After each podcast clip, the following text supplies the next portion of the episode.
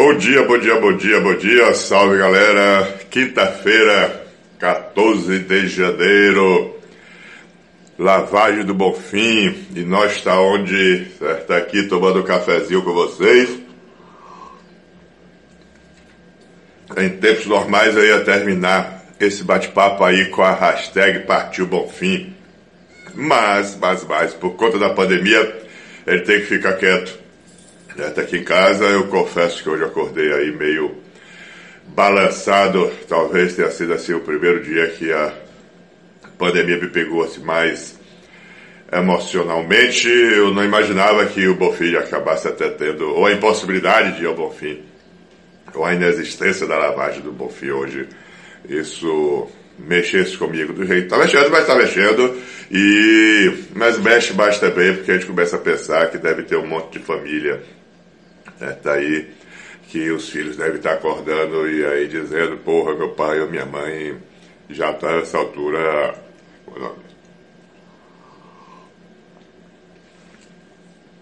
Tomando café reforçado para ir para o né? pais lembrando de filhos e, que fariam o mesmo, enfim. Enfim, enfim, enfim, enfim. É, minha saudação aqui para aqueles que não vão ao Bonfim porque não estão mais aqui entre nós por conta da, da pandemia. Passado o momento confessional, Vitória ganhou um pontinho ontem, um pontinho Salvador. É, nós temos uma situação muito complicada, então a gente fica torcendo aí, fica se deleitando quando a gente empata com o Havaí aos 45 do segundo tempo, para completar a cena do Vitória. Ontem de noite eu recebo um card aí do Senalva, que é o sindicato que representa os funcionários de agremiações, clube escambau, se queixando que o Vitória, além do Vitória estar tá sem pagar com o salário atrasado, mas disse que regularizou alguma coisa, parece que ontem, no fim da tarde, ainda cortou 25% o salário dos, dos funcionários para é, é, atravessar o momento aí supostamente difícil. Tá complicado as coisas, mas é, é lamentável certo? Isso, isso tudo, só espero que a gente não caia na Série C. Ontem o Corinthians deu a atropelada do Fluminense, meteu 5 a 0 com um time improvável.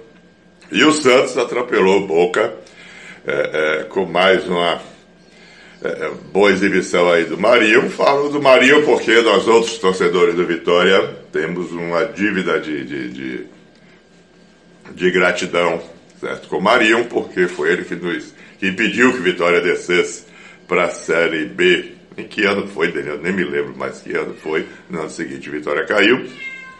Mas no aquele ano que não caiu, certo? foi Marinho que fez os gols definitivos, certo? os outros decisivos aí, todo que é que é canto. Mas certamente, não sei quando é que vai ser a decisão da, da Libertadores, Palmeiras e Corinthians. Todos os torcedores do Vitória certamente estarão torcendo pelo Santos, na verdade estarão torcendo né, por Marinho. Bem, bem, bem, bem, bem, bem, passado o momento confessional, o momento do futebol, vamos aqui ao dia a dia do movimento sindical, não tem muito por correr, a gente tem que falar sobre o fechamento da Ford, porque ela tem um impacto imenso né, aqui na Bahia. São mais ou menos 12 mil empregos que vão para o Beleléu e além de 12 mil empregos, é, são desses 12 mil empregos, muitos deles aí formam o pequeno estoque de emprego de qualidade que temos aqui em Salvador e região metropolitana. Embora tenha gente feita azul aqui, é, mas emprego bom, que pague bem, que tenha, que, que é, tem algum tipo de seguridade, certo? E por aí vai.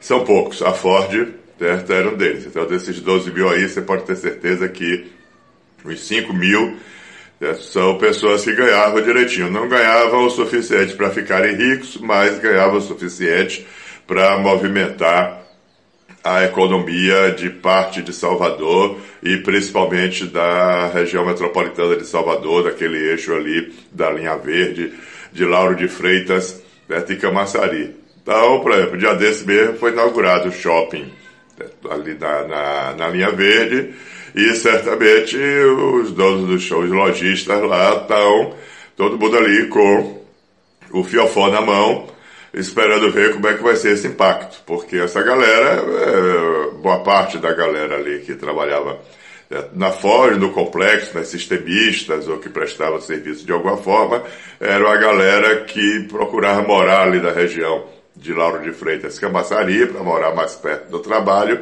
e a seu padrão de consumo, lazer, tudo estava sempre concentrado, está ali também naquela região. Então, temos ali faculdades privadas né, que foram para lá e aí tem curso de pós-graduação, tem uma pancada de coisa lá que é, é, também funciona para esse público, barracas de praia, restaurante. Então vamos ver como é que essa coisa vai, vai rolar. É, porque também você construir esse, essa, essa capacidade de, de, de, de financeira certo? É, é, é, proveniente aí da indústria, você constrói ao longo do tempo, mas na hora que ela se acaba, acaba de uma vez por todas. Acho que outro impacto ruim que vai ter é que eu não vejo emprego para esse perfil de mão de obra com esse nível de qualidade dos trabalhadores da FOR. Então é muito provável que parte dessas pessoas ou mudem de, de ocupação, o que faz com que o esforço de formação de mão de obra seja perdido, seja diminuído, ou essas pessoas vão mudar de Salvador, vão procurar um grande centro, outro grande centro, onde haja possibilidade de, de trabalho na área em que elas se formaram. Isso vale dizer que nós vamos perder capacidade, nós vamos perder mão de obra de, de qualidade. Aí vamos perder a arrecadação, aí tem todos esses impactos que todos nós estamos cansados de, de saber. As possibilidades de superação disso não são fáceis. É, a gente percebe aí que o governo do estado está se mexendo, o prefeitura, a Federação das Indústrias e tal também se mexendo, o movimento sindical né, se mexendo, mas as soluções não são soluções fáceis nem de, de curto prazo. Isso tudo é reflexo do momento que nós, não é só do momento, é do processo que nós estamos vivendo. Eu tenho uma, uma mando um noticiosozinho pelo zap lá com alguns links com sugestão de leitura. Vou ver se eu consigo colocar um deles aqui, ou na minha bio, ou na, ou na, na nos comentários. Mas enquanto eu faço isso, chega lá no site Brasil de Fato e tem uma entrevista com o Luiz Paulo Bresciani, que é um cara que está no Diese há muito tempo, acompanhando essas questões da indústria, principalmente da indústria automotiva. Ele é lá da subseção dos metalúrgicos do ABC. E uma outra garota, a Renata Filgueiras, que até aqui, eu não sei se ela nasceu aqui em Salvador, o pai dela até aqui de Salvador, foi para São Paulo há algum tempo, é da família tradicional aí da esquerda baiana. Eles escrevem justamente sobre o processo de desindustrialização né, do Brasil, ou seja, é, esse episódio da FO ele ganha relevância agora pelo tamanho da FO, pelo impacto, por tudo que ele significa. Mas a gente já veio aí desde uns dois, três anos no processo de redução de, de, de do, do tamanho da nossa indústria. Nós não temos uma política certo, industrial, ainda tivemos no governo Dilma, com uma certa dificuldade, mas pelo menos na questão automotiva tivemos uma política industrial, o, o Luiz Paulo Bresciani explica isso certo? muito bem. E agora não temos uma política industrial, então é o salve-se quem puder. Na hora do salve-se quem puder, as indústrias vão é, é, se mexer onde ela tem a maior rentabilidade. Então, é, não adianta a gente ficar esse negócio também, ah, ganhou subsídio, isso aqui. É claro, a gente vai esculhambar e vai trollar certo, essas grandes indústrias, porque é, elas realmente se. O gato está procurando um canto aqui, não sei para quê. Certo? Elas elas vão ficar onde tem lucro, tem possibilidade de lucro. Não, são, são tudo menos pessoas caridosas. Então, quem acreditou que haveria ah, alguma reciprocidade por conta de incentivo fiscal, se iludiu, e aí não adianta a gente ficar dizendo que, certo? Eu já sei como é que o capitalismo funciona, e quando chega agora a gente fica é, com dúvidas sobre o, como é que o capitalismo funciona. O problema é que nós temos hoje um país sem rumo, ele já vinha sem rumo, o que é mais escandaloso é que nós temos um país onde é, é, que vivemos progressivamente sem rumo. A cada dia que passa, as coisas vão ficando piores.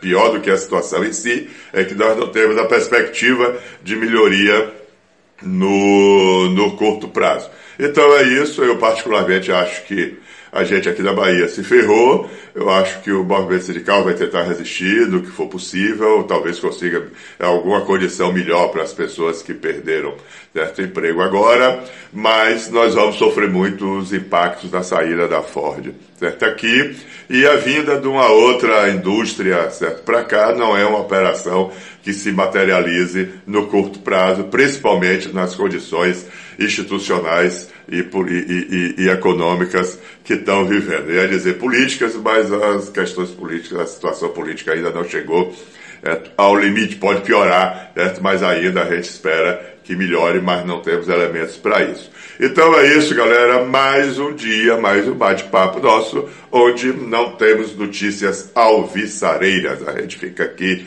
só lamentando certas coisas. Mas é isso, vamos para frente. Beijo no coração. Espero na segunda-feira encontrar vocês aqui né, com notícias mais legais para estar tá passando. Enquanto isso, vamos exercitar a fé do Senhor do Bonfim e pedir a Ele que nos proteja certo, aí do coronavírus, que essa vacina chegue logo certo, e que a gente esteja um pouco livre certo, disso tudo. Beijão mais uma vez, até segunda, certo? Vamos lá.